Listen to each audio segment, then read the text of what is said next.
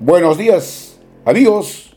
Hoy 28 de mayo de 2023 se abre su programa El Zaguán de Oro Puquio y lo he titulado El trabajador público, la prevención y la ciencia. El 29 de mayo de cada año en nuestro Perú se celebra el Día del Empleado Público. Esta comenzó el 29 de mayo de 1950, cuando se promulgó el decreto ley 11377. Se refería al estatuto y escalafón del servidor civil, en el que hacía mención a las instituciones que elaboraban en instituciones públicas. En su artículo 105 declaraba, Día del Empleado Público, en la promulgación de la presente ley, debiendo conmemorarse todos los años con ceremonias y actuaciones que realcen su significado. El empleado público desempeña sus labores en alguna entidad que constituyen el Estado y la función pública. En ese escenario está también las instituciones dedicadas a la ciencia los institutos públicos de investigación científica. En este espacio, considerando que mi formación es de físico, estoy en el ámbito de la ciencia. Y en este mes de mayo, que está unido también los sismos en recuerdo al 31 de mayo, es bueno recordar un aspecto interesante, que es el trabajo conjunto el trabajo en equipo. ¿Es posible trabajar en equipo entre las instituciones públicas? Es una pregunta permanente. En esta oportunidad sí les quiero demostrar que hicimos un ejemplo de trabajo interesante, pero quiero recordarles a ustedes, queridos amigos, que cuando se habla del trabajo en equipo, seguro que el 99% de las personas concordarán conmigo que es exitoso esa forma de trabajo, porque de alguna manera rescata las habilidades de cada uno y las conjunta de manera sinérgica para alcanzar un mejor logro. Es como aquella fórmula que siempre se dice, que el todo es más que la suma de las partes aisladas. Por eso, que el trabajar en equipo recupera en las personas su mayor rendimiento, ese rendimiento extra por trabajar de manera conjunta. Y entonces, ¿cómo hacemos para que el trabajo en equipo se fortalezca? El trabajo en equipo se va a fortalecer cuando en la práctica observas que todos tienen un aporte positivo. Cuando en forma conjunta reconoces el objetivo principal que nos convoca, que nos une, que nos permite, digamos, estar juntos. Segundo, reconocer que el colega que está compartiendo contigo ese trabajo va a, va a ayudarte a tus conocimientos para alcanzar ese objetivo. Y que sin él es difícil que alcances el objetivo planificado. Entonces, ¿por qué no frecuentamos eso en el empleado público? Me da la impresión de que una de las condiciones del empleado público es a veces que se diluye su contribución cuando no se le compara, cuando se le compara con la actividad privada y le dicen cuánto dinero has producido, con qué cantidad de dinero has contribuido. Evidentemente su objetivo no es eso. La empresa privada, en cambio, sí su objetivo es ganar dinero, fundamentalmente. Nosotros no. ¿De cuál es el entregable del empleado público? Se suele decir el valor público. Y el valor público es aquello que genera bienestar en el público. Y ese público es el que te paga por esa contribución a su bienestar. Los grandes servicios de salud, de educación, son públicos, porque ahí yace nuestra necesidad de compartir. Entonces el empleado público, en las condiciones en las que está,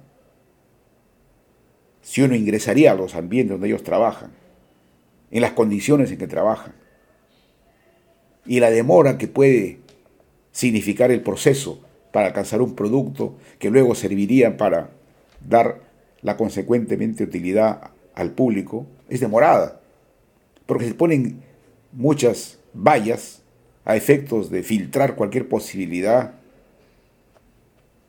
de irrupción en corrupción, y eso demora los procesos. Con la tecnología, evidentemente, ah, se acortan caminos y mejora la respuesta al público. Pero mientras no haya esa tecnología suficientemente implementada, los procesos se extienden y el final, usuario final, que es el público, se queja de los empleados públicos. Y así va ocurriendo. Y la educación fundamentalmente fue agredida o fue una de las instituciones en las que el Estado entonces optó por fortalecer más la educación privada. Consecuentemente, hay muy pocas universidades públicas, por ejemplo, del nivel que tienen las capitales de la República, en la capital de la República, que no se multiplican, mientras las privadas sí se diseminan. ¿Cuántas universidades privadas, caso UCB, por ejemplo, Vallejo ahí en el Perú, en cualquier departamento existe? Y la pregunta es, ¿y cuántas UNI, Universidad Nacional de Ingeniería, están en otros departamentos? Porque ese prestigio de la UNI no la replica la propia UNI. Entonces la respuesta es bien sencilla también. Pareciera que se debía multiplicar. Sin embargo, cada región tiene su universidad pública. El asunto es que la calidad de las universidades yace en la infraestructura y en la calidad de los profesores. Si esos profesores no son formados en los niveles de alta exigencia, entonces es un techo que le van a generar a sus alumnos si esos, esas universidades no tienen laboratorios actualizados. Y por último, equipos extremadamente obsoletos tampoco van a poder alcanzar los niveles de educación que sí pueden tener los laboratorios en la capital. Es el reflejo claro del centralismo. Y consecuentemente, los indicadores de educación, de contribución al país bajan. Un indicador sencillo en el caso de la ciencia es cuánto del Producto Bruto Interno del país se le dedica a las instituciones de ciencia, al desarrollo de la ciencia y la tecnología, 0,15%.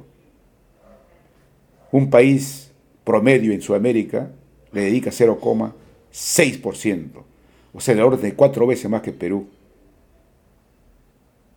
En el caso de Brasil le dedica 1%, casi 6 a 7 veces mayor que el Perú. Entonces, ¿cómo podemos pedir un impacto concreto en el sector productivo con la contribución de instituciones de la ciencia? Ahora me estoy refiriendo ya concretamente a los institutos públicos de investigación denominados IPIS.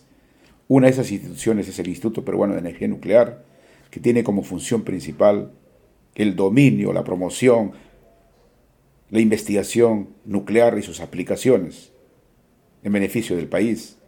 Y sus aplicaciones son amplias, que van desde el sector salud y la producción de radioisótopos, control de equipos, que luego los pacientes confrontan en cualquier laboratorio nacional o privado. Esos son, en cuanto a lo nuclear, son autorizados, chequeados por el Instituto de Energía Nuclear, pero también en el ámbito de la agricultura, de la industria, del cuidado ambiental, en todos ellos tiene su aporte y es distante local principal del Instituto Peruano de Energía Nuclear que radica en el, distrito de Caraballo, en la estancia denominada Guarangal.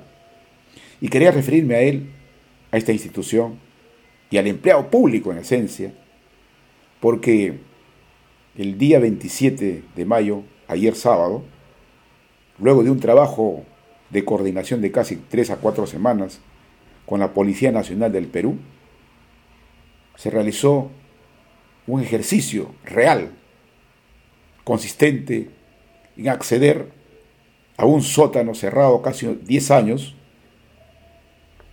en la sede central del Instituto Peruano de Energía Nuclear, y estando cerrado tanto tiempo, el acceder por parte de los investigadores para medir el nivel de concentración del gas radón, que a su vez, luego lo explicaré, es importante su medición, tenía que hacerse un acceso seguro. Seguro nos referimos a que ese ambiente podía tener niveles tóxicos, químicos, biológicos, etc. Y el, investigador para posicionar sus detectores de medición de radón no podía hacerlo. Entonces tuvimos que hacer un trabajo coordinado con la policía. Ellos con toda su expertise tuvieron que realizar ese ejercicio de casi 30 personas de la policía de diversas instancias, criminalística, biología, DIRCOTE, UDEX, gente muy especializada, con uniformes especiales, ingresaron. Y trabajamos en alianza con los trabajadores de investigación, nosotros que tiene el IPEN, y fue un trabajo excelente. Excelente en el sentido de que el ejercicio permitió que la policía pueda hacer un ejercicio real, real en tanto ingresaban a un ambiente desconocido, donde sumaban posibles agentes dañinos, químicos, biológicos y radiactivos. De otro lado, los investigadores del Instituto Peruano de Energía Nuclear, con el conocimiento que tienen, compartieron ese esfuerzo. Esa es una pequeña demostración que cuando las instituciones se unen, es posible encontrar o alcanzar logros que no se han hecho. En este caso no se han hecho. ¿Y por qué es importante además el estudio del radón? El radón es un gas noble que no reacciona químicamente con ninguno y por tanto atraviesa todo nuestro organismo, todas las paredes, etc. Y el peligro es que en su proceso de decaimiento este gas radiactivo eh, emite polonio. Y el polonio sí es un metal pesado. Si este metal pesado en grandes cantidades se deposita en el pulmón, entonces devendría en una causal de, de cáncer a los pulmones, porque el polonio, como metal radiactivo también, emite la partícula alfa, y la partícula alfa es muy energética y de corto alcance. Entonces, en su recorrido de emisión del polonio, destruiría los órganos que están a su alrededor pero en, niveles determinados. En otros países se estudia y se ponen detectores de radón en las casas. Pero nosotros, además de eso, queríamos estudiar el potencial, la potencial detección de un sismo en un banco como ese subterráneo de medición del gas radón. Pero para eso hay que monitorear todavía la técnica. Y nosotros hemos, durante este, en el periodo de un año que vamos a realizar luego de este primer ejercicio, Vamos a sembrar algunos detectores en ese búnker de sótano para poder ver el efecto justamente de la emisión de radón en un evento de sismo que en nuestro país es frecuente. Quiero cerrar este espacio para recordarles, ¿no es cierto?, a nuestros trabajadores de, la ciencia, que hay que unirse entre las instituciones. Y realmente quedo admirado, reconozco el nivel de profesionalismo de la policía en el sentido de construir de manera pormenorizada y de manera gráfica excelentemente la descripción del procedimiento gráfico que teníamos que realizar para ingresar hasta a dejar las muestras. La forma como ellos compartían con nosotros sus conocimientos.